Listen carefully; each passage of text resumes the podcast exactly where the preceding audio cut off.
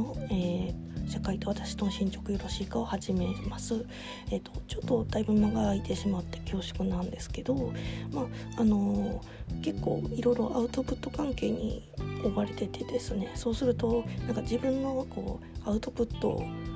のこう総量っていうのはこうインプットがそれなりに入ってないとダメとか、うん、こうなんか気分的にエネルギーが充填されてないとダメとかあとこうまあ、それなりに使える量は決まってるからこう書き物とかですね。こう、まあ、盆地絵とかいろいろそういうのをやってるとなかなかあのどうしてもそのの残らなエネルギーが残らなくてですね。でようやくやっとちょっとこの長い4連休だったんでちょっとあの気分転換しようと思って、まあ、出かけて近所ですけどね、近所出かけてきて、いろいろこうなんかこう見たりとかですね。ああその一通りこれぐらいなんだとか、まあ、いろいろこう発見とかするとそれでこうなんですかね。またエネルギーがちょっとやっと充填されたっていうようなところがあって、まあ、ちょっと始めれるようになりました。それではまたあのお聞きいただいたらと思います。きつけの美容師さんにもですね、えーと、ゴム講座の話をしたんですよね。そしたらやっぱその美容師さんも話分かってなくってうんやっぱあのお金って変に持ってない方がいいねっていう話をしててでまああのそれで思い出した話があの戦争とかやっぱ経験するとあのこういろいろやっぱ戦争で財産なくなったりとかねあの奪われたりとかそういうこととかもあるし、うん、だからやっぱそういうので奪われないものって、まあ、資産って何かって言ったら、まあ、けんあの教育とか経験とかかなっていう話をしました。であとその美容師さんですね。あのなかなかあのちょっとフランクな方であの結構付き合いやすいんでもうその美容室行こうと思って通ってるんですけど、うん、でその人はあのえーと、学校行った後にすぐにロンドンの方であの美容師始めたっていうちょっと変わった方なんですよね。でやっぱあの日本のその英語の教育ってなんか書くことばっかりこう求めてるとかいう話になって、うん、でやっぱその日本の教育ってこうなんかあの文章を読める人があの勉強伸びるような、うん、そういうあの教育の仕方だよねってでそれでなんでそんな話になったかというとですねこのポッドキャスト始めたのもあの文章を読むのが得意な人っていう人もいるけど耳からの方が情報がちゃんと入るっていう人も結構いるっていうことに気づいて、まあ、始めたっていうのもあるんですけど、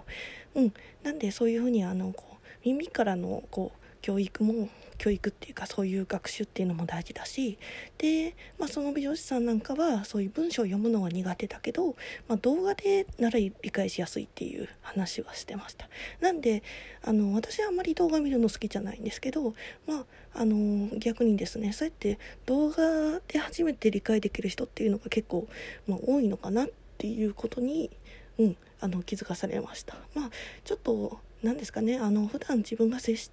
接してるようなそういう仕事で接してる人以外の人と話するともうこういう気づきがあって面白いなっていうふうに思います。地元でですね、えー、e スポーツのあの大会のスポンサー料の、えー、議会に出してるニュースを見たんですけどね。私もあの e スポーツはあのこの前初めて大会見たのがあのぷよぷよですね。ぷよぷよの大会で。でまあすごい見ててあの連れてってくれた人は逆にぷよぷよのルール全然知らなかったんですけど私もえっ、ー、と何歳ぐらいからやってるかな。もう結構ちっちゃい頃からしてるんですよね。あのメガドライブっていうあのあの特待があったんですけどそのえー、ていうかな、まあ、かなり古いセガの機械ですね。でそれだからあのぷよぷよ2とかだったと思うんですけどそれの頃からやっててそれもあの,、えー、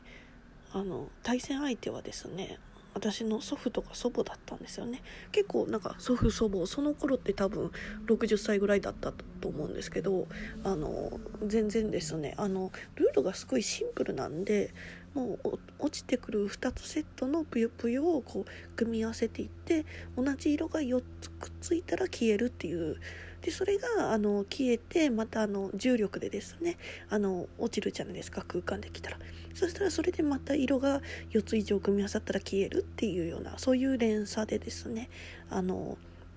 こうなんですかね大きい連鎖とかたくさんぷよぷよを消すほど相手に攻撃を仕掛けることができるっていう、まあ、そういうすっごいシンプルなルールなんで、まあ、そういう風に60代の人でも楽しんでやれるっていう。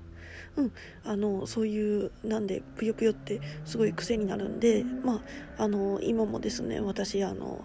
あのスマホでずっとぷよぷよやってるところですね。うん、最近はあのそういうそれにあの育成要素といって、まあ、そういうあの攻撃するキャラのこうそのキャラをこう育成するっていう要素なんかもあってでますますこうなんですかね中毒性があるというか、うん、で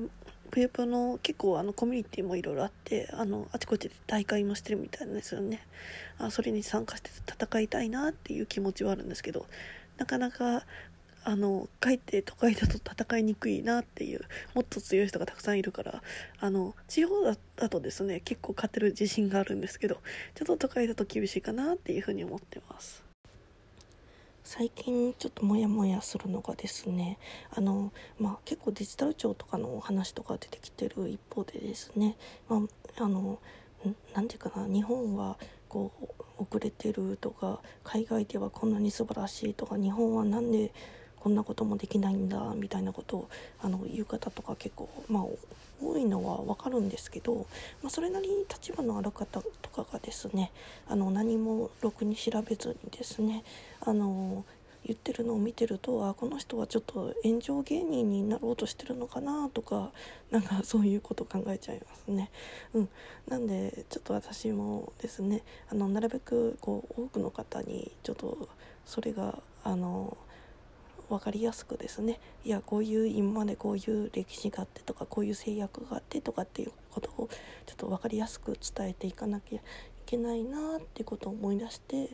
ちょっと準備をしているところです。うん、まああのなんかこうあまり政治に関わりたくないんでこうなんなんていうのかな。あのこう一応元元自治体職員としてまあ普通にこう思うことを、うん、思うこととかそういうこう何て言うのかなあのこうなんだろうこうそういうあんまり、うん、余計なちゃちゃとかは入れたくないですよっていう気持ちですねあくまでただあのもうちょっと皆さんあの勉強してから言ってほしいなっていう気持ちで、うん、私は結構思ってます。